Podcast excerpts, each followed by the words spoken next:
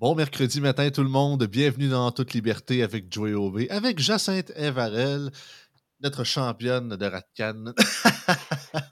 ah, on, on, on, on, la taquine souvent. Écoutez, ben, cette semaine, ben, pas le choix. Regarde, on, on vient sur le tramway. Vous allez me dire, on est, on est tannant là-dessus. Ben, c'est pas mal ça qui fait jaser partout.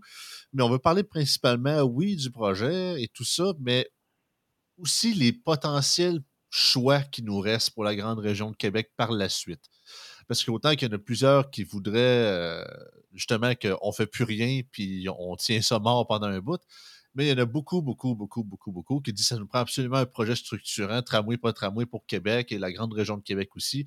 Donc, quelles sont les possibilités, pas trop chères, efficaces, pour les soins de la Ville de Québec et de la grande région de Québec? On en parle ce matin dans En toute liberté.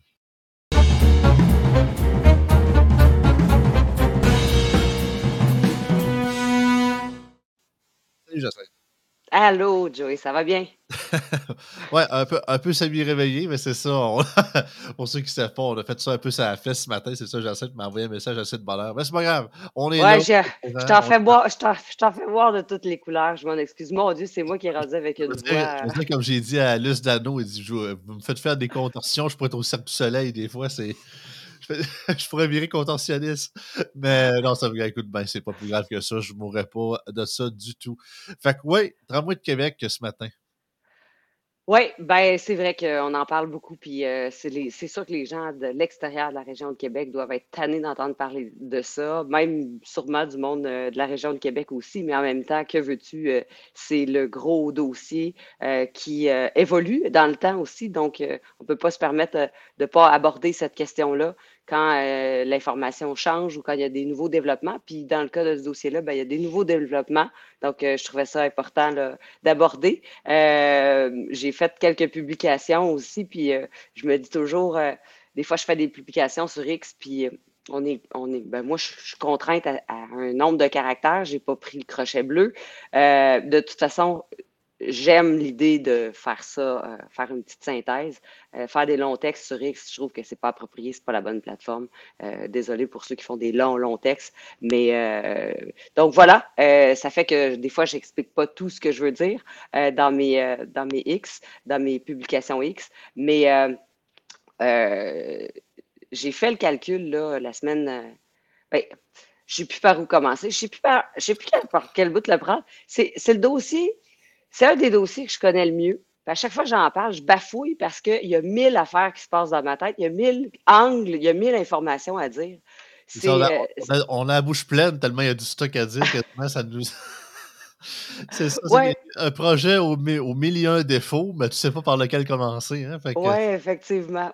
Mais tu sais, ah. commençons par la semaine dernière, là, où on a appris que euh, finalement, le seul consortium qui restait parce qu'il y avait deux consortiums au départ qui s'intéressaient à ce projet-là. Le seul consortium qui est resté, qui n'a pas abandonné la course il y a un an, parce que l'autre consortium avait abandonné il y a un an, le seul consortium qui restait évaluait le projet à 12-13 milliards. Là, euh, Bruno Marchand et ce consortium-là se sont entendus d'une façon euh, qui n'est pas toujours claire dans la, façon que c'est raconté. C'est le consortium qui s'est retiré, c'est Bruno Marchand qui a dit déposer même pas, ça va juste me nuire. Euh, on ne sait pas trop, mais il y a un consortium qui s'est. Oui, ben oui. Il y a un consortium qui s'est retiré. Puis là, ben, la Ville de Québec dit ben, nous, on va reprendre notre dossier en main, puis on va le réaliser pour moins cher.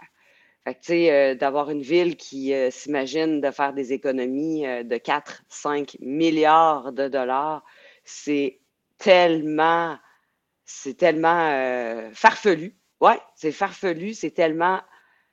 C'est même plus ambitieux, là. C'est plus de l'ambition rendu là. là. C'est, farfelu, c'est. ridicule. C'est de boquer, puis c'est vraiment un peu comme j'expliquais à Frank hier dans le show, c'est que cet homme-là, ce n'est pas un politicien, c'est un illuminé. Je reprends les paroles de Denis Julien ici, qui avait parlé dans le show à Jeff Fillion. Il dit Cet homme-là est un illuminé, c'est un, euh, un exalté, un zélote quasiment, puis il se dit, un peu comme, les vieux religieux d'antan, un peu fanatique, ben c'est pas grave. Si je m'en vais contre cette armée-là, le Seigneur va me protéger, et puis décide de ça, puis il faut aller de l'avant parce que j'ai reçu une mission divine de créer ce projet-là, peu importe ce que le monde en pense, fait que j'écoutais, puis je, l'ai parlé un extrait aussi. Euh, il y avait à Cube Radio, c'était Yasmine Adelfadel, puis Marc-André Leclerc. Puis Yasmine a dit Ah, mais là, ça le prend. Là, le monde, faut il faut qu'ils choisissent entre des gens qui, euh, voyons, qui se trouvent. Euh, en gros, on veut-tu des politiciens avec des convictions ou on n'en veut pas?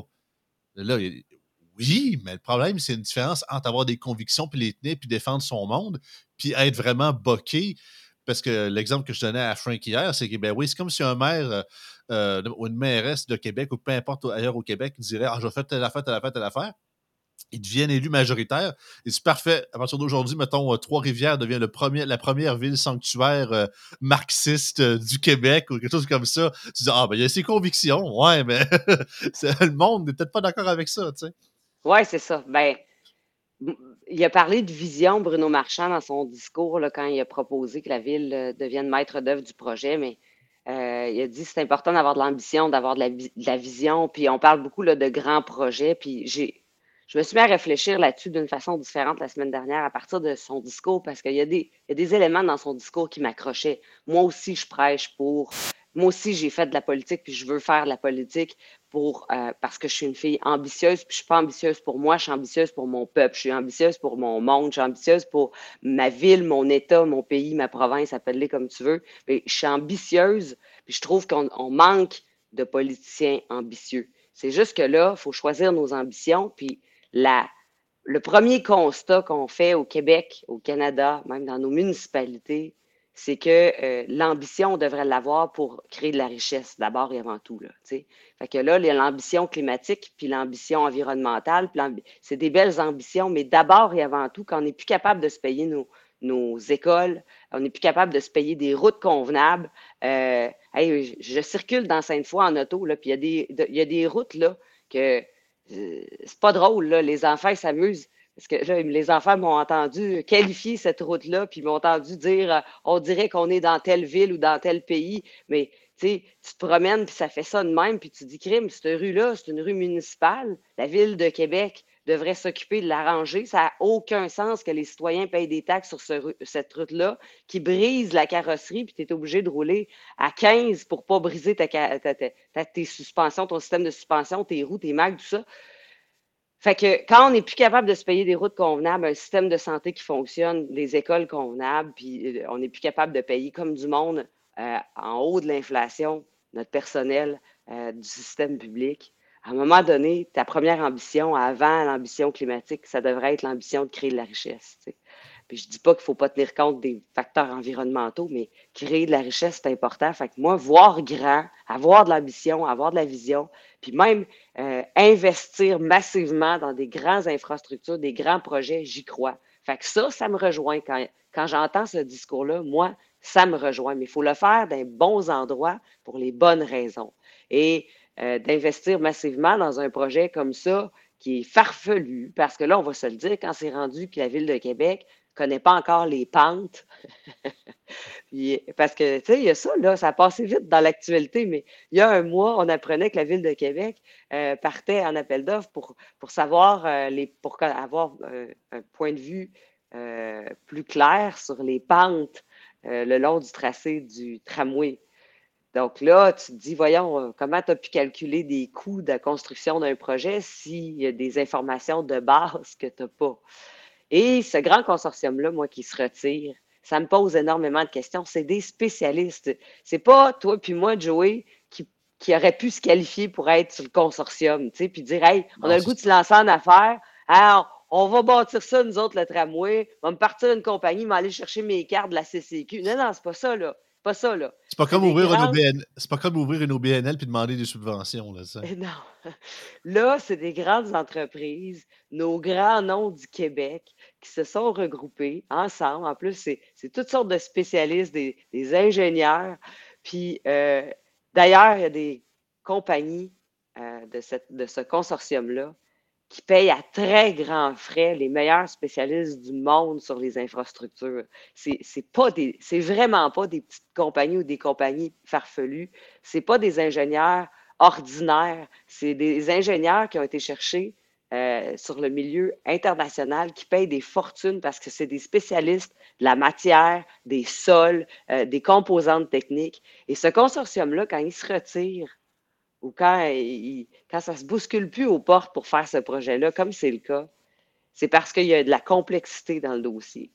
Puis moi, j'ai su que euh, malheureusement, la façon qu'on fonctionne au Québec, c'est qu'on arrive avec des plans et devis qui sont fabriqués par le ministère des Transports. Puis on demande aux consortiums et aux compagnies de, faire des soumissions sur ces plans et devis-là. Mais c'est des plans et devis qui sont faits selon les standards de l'industrie des années 80. Et là, les grands consortiums disent, si vous voulez qu'on le fasse selon vos plans et devis, vos projets, ça va coûter quatre fois le prix. Il y a des techniques de nos jours qui nous permettent de forer le sol, de, contourner une pente ou de, de, faire ci, de faire ça. Il y a des techniques modernes. Notre industrie s'est modernisée, puis on fonctionne à fine pointe. Puis on, serait capable de le faire pour moins cher, mais selon vos plans et devis, on est contraint de travailler comme dans les années 80, puis ça coûte plus cher, c'est plus long, on va dépasser les délais. Donc, en dépassant les délais, parce que normalement, on serait capable de faire ça très rapidement. Tu sais, souvent, on se dit, comment ça qu'ailleurs dans le monde, ils construisent un pont? très rapidement, ils construisent un tunnel très rapidement. On voit des constructions d'envergure qui vont vite. Pourquoi? C'est parce qu'ils vont vers les meilleures technologies. Ils vont vers les meilleures façons de construire, de forer, de bâtir, de surélever. Des... international surtout aussi. Oui, mais, mais ici, on a des plans et devis qui sont concoctés au ministère des Transports par nos fonctionnaires. Puis là, je ne veux pas... Euh, euh, je veux pas réduire notre fonction publique au complet puis faire des généralités. Mais le ministère des Transports, ça fait des années que j'en entends parler. Tu veux pas t'en aller sous-ministre au ministère des Transports. Tu veux pas être ministre du, ministère, des Transports. C'est une lourde structure, hyper fonctionnalisée. C'est des gens qui sont loin du terrain. C'est pas les grands. Tu sais, si es un fonctionnaire au ministère des Transports depuis 20 ans, euh, tu n'as pas été sur les grands chantiers partout dans le monde avec les compagnies qui ont bâti le, Burj Khalifa au Qatar. C'est pas vrai que tu finis au ministère des Transports du Québec. Tu n'es pas nécessairement au courant euh, ou à jour dans tes façons de concevoir des hyper grands projets. Peut-être pour. Euh, on, a même su que ben, il, y avait un, y avait un ingénieur. En fait, lui, il se trouve. La seule raison pourquoi il parlait aux médias, il était à la Dominique Moret Radio X, puis c'était parce qu'il était représentant syndical, donc il avait le droit de, parler au nom de son syndicat, puis il expliquait que les fonctionnaires, ou je ne sais pas si c'est le cas des sous-ministres, mais pas, possiblement, ben, c'est un peu comme les. les pas les changements de ministère, mais les. Et oh, maudite merde. Excusez, ce matin. les changements. En tout cas, les remaniements ministériels, j'ai trouvé. Fait que, mettons, ça se peut qu'un fonctionnaire qui est désormais au transport aujourd'hui, euh, il n'y a même pas deux ans, mais il était au ministère de l'Agriculture. Tu te dis, c'est quoi le rapport? Ben, c'est ça. C'est. Ah non, c'est interchangeable. Ben, ce monde-là sont compétents, voyons donc. Ouais, voyons, faire une route puis euh, gérer un champ, mais non, c'est ça même affaire. C'est ça. Puis il y a beaucoup. Puis on se rappelle très bien, là, le fameux. le, le, reportage d'enquête sur le pompier à la porte, puis que l'ingénieur en charge du projet, toutes les fois, vous allez faire quoi? Vous allez faire quoi? Ah, m'attendre les recommandations du ministère, la recommandation des experts, puis la recommandation de la recommandation, puis tu sais c'est ça. Puis j'en ai, ri dans mes bulletins de nouvelles euh, sur, les, pour les abonnés Patreon euh, de notre chaîne. J'avais mis la clip des bougons qui, du premier épisode, ceux qui vont chercher les, les, euh, les, ordinateurs, puis que Junior dit, ben c'est ça, dans le système trop bombé, qu'est-ce qui arrive? Ben, c'est soit tu as plein de monde qui décide de rien ou tu as encore plein de monde qui décide de n'importe quoi. Ben, c'est vraiment ça. ça pas, puis c'est une série des, des, milieux des années 2000. ça n'a pas changé en 20 ans. Là, ouais, ouais. Ah, ben, on, a un, a un problème avec notre ministère des Transports. Puis quand j'entends que des grands projets comme ça, euh, des entreprises disent non, non, mais la façon que les plans et devis sont conçus, ça alourdit nos processus de travail, nos délais, nos échéanciers, nos façons de fonctionner. C'est des façons de fonctionner qui sont tellement désuètes que c'est sûr que ça coûte beaucoup plus cher. Puis quand ils disent ça aux gens du ministère, ben il n'y a rien qui bouge, il n'y a rien qui change. Fait que je pense qu'à un moment donné, il va falloir carrément avoir une entité, puis là, on, on entend parler d'avoir une entité d'agence de transport, mais je pense que d'avoir une entité qui est complètement, euh, qui, qui, qui est sortie du ministère des Transports complètement, puis qui est vraiment plus indépendante, puis plus qualifiée va être capable de nous proposer des projets puis superviser des chantiers qui ont de l'allure, mais c'est pas si le ministère des Transports n'arrive pas en ce moment à faire des plans et devis qui ont de l'allure pour un euh, projet de tramway de Québec selon les grands consortiums, c'est pas vrai que la ville de Québec va arriver, va gérer ça puis va sauver 4-5 milliards. Puis là on dit ouais mais le consortium prévoyait ouais c'est ça. Comment, comment on explique le 4-5 milliards de différence? C'est qu'on dit Ouais, mais là, euh, ils ne feront pas de profit à Ville de Québec avec ça. Non, mais c'est parce que chacun des appels d'offres, chacune des soumissions qu'ils vont recevoir, ces compagnies-là, par petites tranches, ils vont vouloir en faire, c'est normal, du profit. Fait que c'est pas vrai que c'est un projet zéro profit. Et, juste ça, chaque... Nomme-moi un projet que le gouvernement ou n'importe quel palier de gouvernement au Québec fait que ça revient coûter moins cher à la fin. Jamais. c'est ça. Ben non, c'est ça. C'est un automatisme même. On est certain que quand c'est le gouvernement qui le gère, de facto, ça va coûter plus cher. Fait que c'est même ben pas de profit ou pas. Là.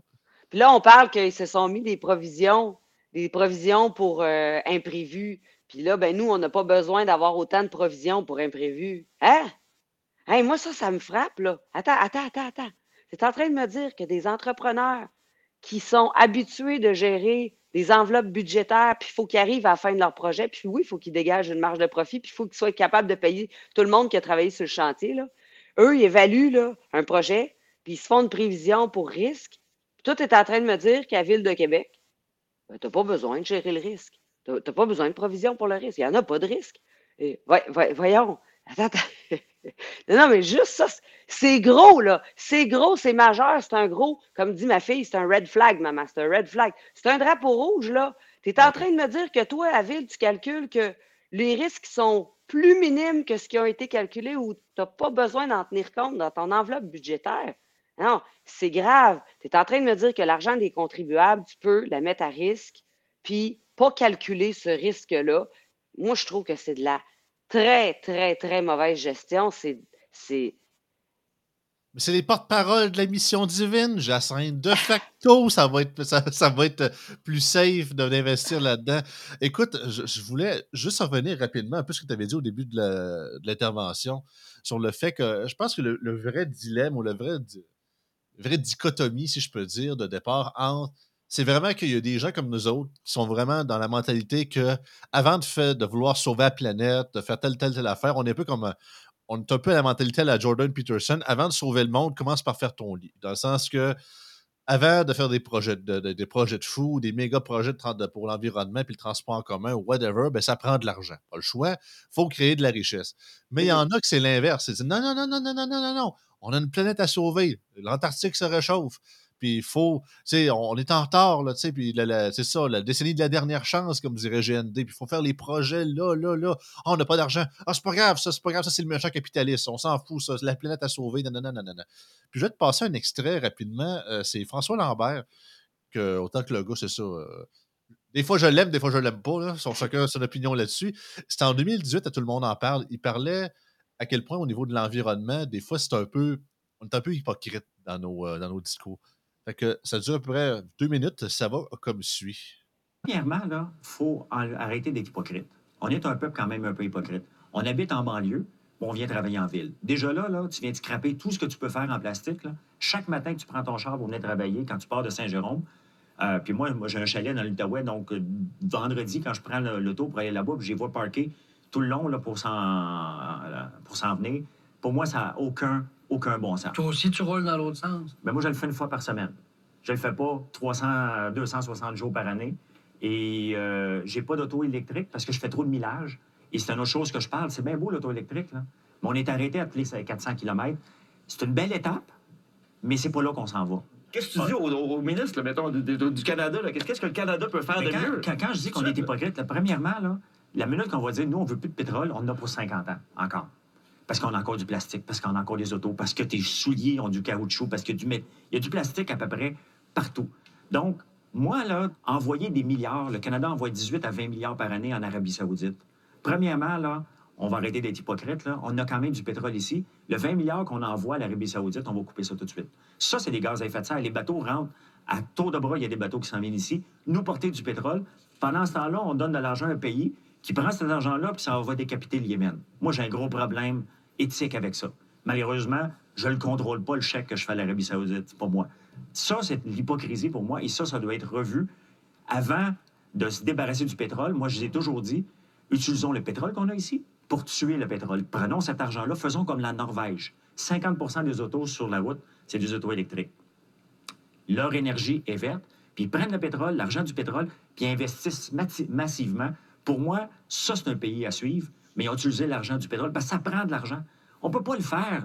Les, idées de Québec solidaire, c'est bien beau, mais ça prend de l'argent pour se transformer. Et c'est pas en envoyant notre argent en Arabie saoudite, en Algérie, dans tous les pays corrompus, qu'on va réussir à s'en sortir. Oui, ben c'est ça. Puis l'hypocrisie, ben moi, j'en ai fait la démonstration dans une euh, publication sur X, même que j'avais commencé euh, la chronique ce matin. Mais j'ai calculé le 8,4 milliards de dollars. Qu'est-ce qui pourrait nous permettre de sauver des GES? Parce que c'est ça l'objectif du tramway. Hein? Euh, l'objectif ultime, c'est de diminuer euh, le nombre d'émissions de, gaz à effet de serre. Je te dirais que, l'objectif premier, c'est de transporter le monde. Les GES, c'est comme l'effet secondaire positif. C'est rendu là. Euh. Ouais, mais j'utilise l'argument principal avancé par les gens qui vendent ce projet-là. C'est hmm. qu'ils disent qu'il faut réduire les émissions, de, les émissions à effet de serre donc, si tu veux diminuer les GES, je me suis dit, bon, ben 8,4 milliards, si, l'objectif, c'est de diminuer les GES, qu'est-ce qu'on peut faire avec? Ben, écoute, j'ai calculé le coût d'autobus électrique ou d'autobus à hydrogène. Un autobus à hydrogène, c'est un petit peu plus cher qu'un autobus électrique, mais les deux, c'est des euh, véhicules à émission zéro. Ben, j'ai calculé le nombre d'autobus qui existent dans toutes les sociétés de transport de la province. Et tu peux, avec 8,4 milliards, changer tous les autobus de transport en commun de toutes les sociétés de transport en commun de la province pour des, autobus électriques ou des autobus à hydrogène. J'ai fait euh, un calcul avec une portion d'autobus à hydrogène, une, portion d'autobus électrique. Là, vous allez dire, il n'y a pas de système d'alimentation en hydrogène. Ben non, ça sera juste pour Québec parce qu'on a une station de, ravitaillement en hydrogène à Québec. C'est la seule qu'il y a au Québec pour le moment. Il y a des compagnies qui sont en train de travailler pour en ouvrir euh, dans le coin de Sorel puis à Montréal. Mais euh, donc, il y en aura éventuellement des stations de ravitaillement, mais c'est vrai que le réseau est loin d'être déployé partout. Puis je suis pas en train de dire qu'il faut aller vers ça. Puis je suis pas en train de dire qu'il faut faire ça non plus, parce que là, je me suis fait ramasser. Ouais, mais là, tu as choisi le mauvais combat. Je suis pas en train de dire qu'il faut changer tous les autobus du Québec pour des autobus électriques ou des autobus à hydrogène, parce que je conviens bien que pour faire des autobus électriques, des autobus à hydrogène, on fait de la recherche minière avec, avec des gros véhicules hyper surdimensionnés qui consomment énormément de carburant fossile dans le nord, dans nos mines pour forer. Puis je veux dire, je le sais que c'est polluant de des batteries au lithium. Je sais que c'est polluant aussi produire tout simplement d'autres autobus, mais je voulais juste faire la démonstration que si ton objectif ultime, c'est de réduire les GES, viens pas me dire qu'un trajet de 19 km linéaire, tu, tu, contribues réellement à une très grande réduction. Tu n'optimises pas ton 8,4 milliards si l'objectif est de réduire les GES change tous tes autobus de toute ta province, mets ça électrique, mets ça à l'hydrogène. Là, tu viens de réellement réduire, mais ce n'est pas une ligne d'autobus sur 19 km que euh, tu optimises ton 8,4 milliards. Je le rappelle, si l'objectif, c'est de réduire les GES. Je ne suis pas en train de dire que je milite pour changer les autobus. Mais bref, euh, moi, ça m'a fait réfléchir. Quand j'ai fait le calcul, écoute, je, passais mon temps à la refaire, le calcul. J'étais comme, ben voyons donc. J'ai repris tous les rapports annuels de toutes les sociétés de transport, tant d'autobus, tant d'autobus, tant d'autobus. Puis là, je suis allé voir, je suis allé magasiner des autobus électriques, des autobus à hydrogène. Puis je suis là, ben voyons donc, crime, ça marche mon affaire. Je suis capable de toutes les changer. Puis là, je me disais, ben voyons, y a-tu du monde qui font des calculs? Parce que oui, il y a eu toutes sortes de calculs très farfelu puis très euh, euh, drôle sur euh, combien de centres de Vidéotron on pourrait avoir à Québec si on n'avait pas le tramway à ce, coup-là. C'est super intéressant, c'est super drôle, puis ça image à quel point c'est, beaucoup d'argent à gaspiller le long d'une ligne de 19 km. Mais je trouvais que si tu reprends les objectifs nobles de la cause du tramway, ben, tu peux te rendre compte que finalement, ben, on peut optimiser cet argent-là beaucoup plus, puis en arriver avec des résultats beaucoup plus probants. Puis euh, là, je n'ai pas fait le calcul encore, mais là, on dirait que ça dépasse mes compétences, mais j'aimerais ça, faire la conversion. Si on enlève tous les autobus à combustible du Québec, puis qu'on les on met des autobus électriques ou à hydrogène, on sauve combien de tonnes de CO2? Là? J'étais rendu là, j'ai dit, crime, il faudrait calculer le tonnage qu'on sauve. versus le tonnage d'une ligne de tramway de 19 km, ça doit être phénoménal. Mais bon, il reste qu'à un moment donné, euh, cela m'a porté à la réflexion suivante. Qui sont les gens derrière le 30% qui supportent encore un projet farfelu comme ça? Et là, ben, je discute beaucoup avec les gens, puis j'ai fait trois catégories. Tout d'abord, il y a des gens pro-tramway à Québec qui vont bénéficier financièrement de ce projet-là.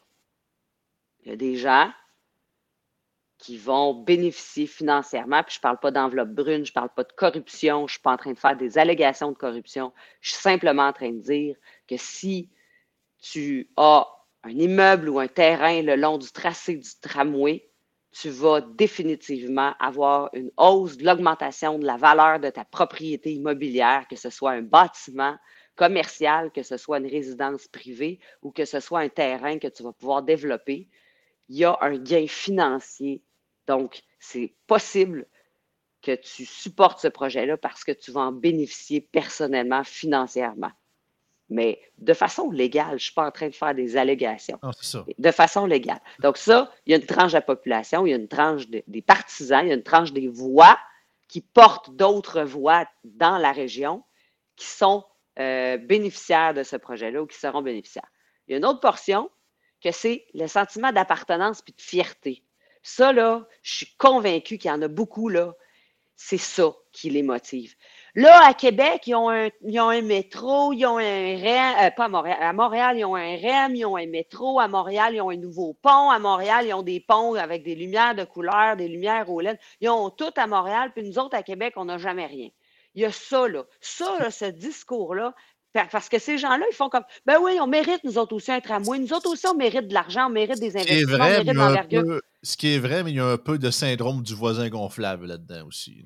Ben, moi, c'est pas de même que je nomme, c'est la fierté. Puis ils ont raison de vouloir un grand projet, les gens à Québec. Ils ont raison de dire, on peut-tu avoir, nous autres aussi, une partie euh, qui, euh, une partie du budget du Québec puis du Canada, puis une partie du, du, gouvernement fédéral qui va vers nos infrastructures pour se doter d'une ville moderne, modernisée, avec du transport structurant? Je le comprends, ce volet-là. Puis euh, c'est pour ça que moi, je ne dis pas que je suis anti-tramway, puis je ne dis pas que je suis contre le tramway. Je dis que je suis contre ce projet-là dans sa forme actuelle. Il n'y a pas d'allure. Mais par contre, je suis d'accord qu'il faut avoir, euh, euh, trouver une façon de fixer cette enveloppe-là budgétaire qui a été allouée par le gouvernement fédéral puis le gouvernement provincial. Ils se sont engagés à verser des sommes dans un projet de transport structurant.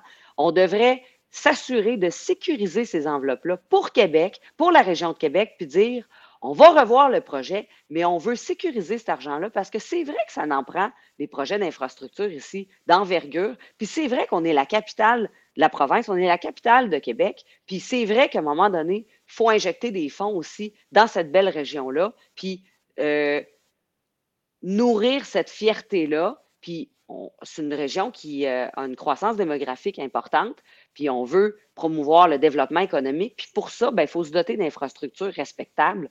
c'est bien correct ce sentiment-là, mais il ne faut pas non plus aller dans n'importe quel projet. Puis c'est là où, euh, quand je parle avec ces gens-là qui disent, ben nous autres aussi à Québec, on mérite nos affaires, euh, je, leur dis, ben oui, c'est correct, mais assurons-nous d'avoir un projet qui a de l'allure. La troisième catégorie de personnes qui supportent ça, bien, bien sûr, c'est les personnes environnementalistes à, l'os qui disent que, ben, tu sais, il faut réduire les GES, il faut réduire les GELS. Puis là, ben, là-dessus, c'est super facile euh, de contrecarrer ces arguments-là en disant vraiment, est-ce que c'est le tramway sur 19 km linéaire d'est en ouest qui diminue vraiment les GS? Quand tu regardes Google Maps le matin dans la région de Québec, moi, j'ai fait la circulation à la radio euh, pendant un, bout de temps pour euh, couvrir la région de Québec. Je faisais la, circulation de la région de Québec et jamais je disais que sur l'axe est-ouest, sur le boulevard René Lévesque, c'est congestionné bien raide. C'est pas là que c'est rouge, rouge 20 euh, quand ça congestionne dans la région de Québec. C'est la 73, c'est l'autoroute de la capitale, c'est les ponts, c'est la 20 jusqu'à jusqu'à Taniata, c'est ces artères-là qui bloquent. C'est pas euh, ce tronçon-là qui est prioritaire. Je dis pas qu'il n'y a pas des besoins, mais c'est loin d'être la grande priorité de notre région.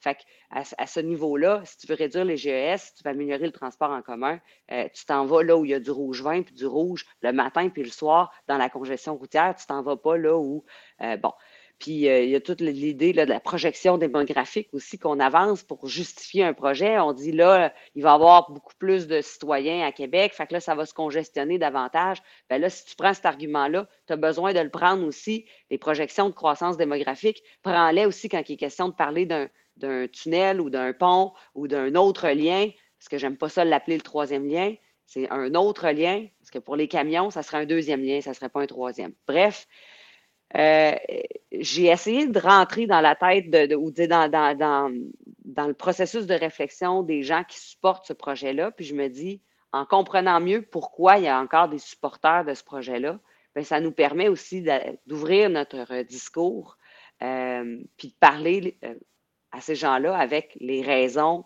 qui les motivent à appuyer un tel projet. Puis quand on parle de, voyons donc, on n'est pas pour recommencer à zéro. On recommence jamais à zéro dans la vie. Quand tu te sépares, quand tu te divorces, quand tu perds un emploi, tu ne recommences jamais à zéro. Tu recommences avec l'expérience et le bagage que tu as accumulé jusque-là. Fait que c'est pas vrai que tu repars à zéro. C'est pas vrai que si ce projet-là, on dit Attends, on, va réévaluer nos affaires. On part pas à zéro. Il y a plein de connaissances qu'on a accumulées là-dedans. Il y a plein de leçons qu'on peut tirer de nos erreurs du passé. Fait c'est loin d'être un, on repart à zéro. je déteste. Puis ça, là, les gens qui sont contre ce projet-là utilise beaucoup ce vocabulaire-là, ben là, il faut repartir à zéro. Euh, on n'est pas pour repartir à zéro. Non, non, tu ne repars pas à zéro. Tu repars avec l'état des connaissances actuelles. Puis l'état des connaissances actuelles nous permettrait d'avoir quelque chose de très intéressant pour la grande région de Québec. Puis moi, je souhaite qu'on sécurise les enveloppes budgétaires qui étaient dédiées dans ce projet-là, mais qu'on s'assoie puis qu'on gère ça de manière supra-régionale en incluant les vies, parce que c'est ça à la base, là quand tu regardes la circulation dans la région de Québec, il faut que tu regardes l'autre bord du fleuve. C'est fondamental. Fait Bruno Marchand, il a tout intérêt à travailler avec l'autre rive, puis d'arrêter de faire cavalier seul dans son affaire. C'est un projet inter-rive qui devrait être mis de l'avant. C'est clair, là. Absolument. Écoute, on va le savoir dans les deux prochains jours. Hein. La date limite pour le dépassement de coût pour Alstom, c'est euh, vendredi le 10. Donc, si la CAC ne veut pas payer 100 millions de plus, ou que plutôt, je devrais dire 95 millions de plus, euh, il lui reste deux jours euh, top chrono. On parle d'une rencontre entre le maire et le gouvernement dans le. peut-être aujourd'hui ou peut-être demain. Les rumeurs veulent dire aussi que supposément Guilbeault ferait une grande sortie aussi. Fait que ça, c'est ça. Dans les prochains jours vont être cruciaux. On va voir comment ce projet-là va se terminer. Plusieurs annoncent sa mort déjà d'avance. D'autres, comme Bruno, pensent qu'il y a encore de l'espoir. L'avenir nous le dira, mais c'est un avenir très, très rapproché. En tout cas, peut-être on en reparlera la semaine prochaine. J'essaie de voir les, ce que la CAQ nous propose comme remplacement possiblement. Mais d'ici là, on est sur le suspense. on va terminer là-dessus. Merci beaucoup tout le monde d'avoir été là aujourd'hui. Euh, toujours un plaisir, même si c'est ça des fois. On est un peu ça fait, ça arrive. Il y a des petites affaires qui arrivent en, arrière-plan, mais c'est pas plus grave que ça. Ça fait toujours un plaisir d'être avec vous euh, ce matin pour faire un autre en toute liberté, puis jaser de sujets qui vous intéressent. Donc, bonne semaine tout le monde.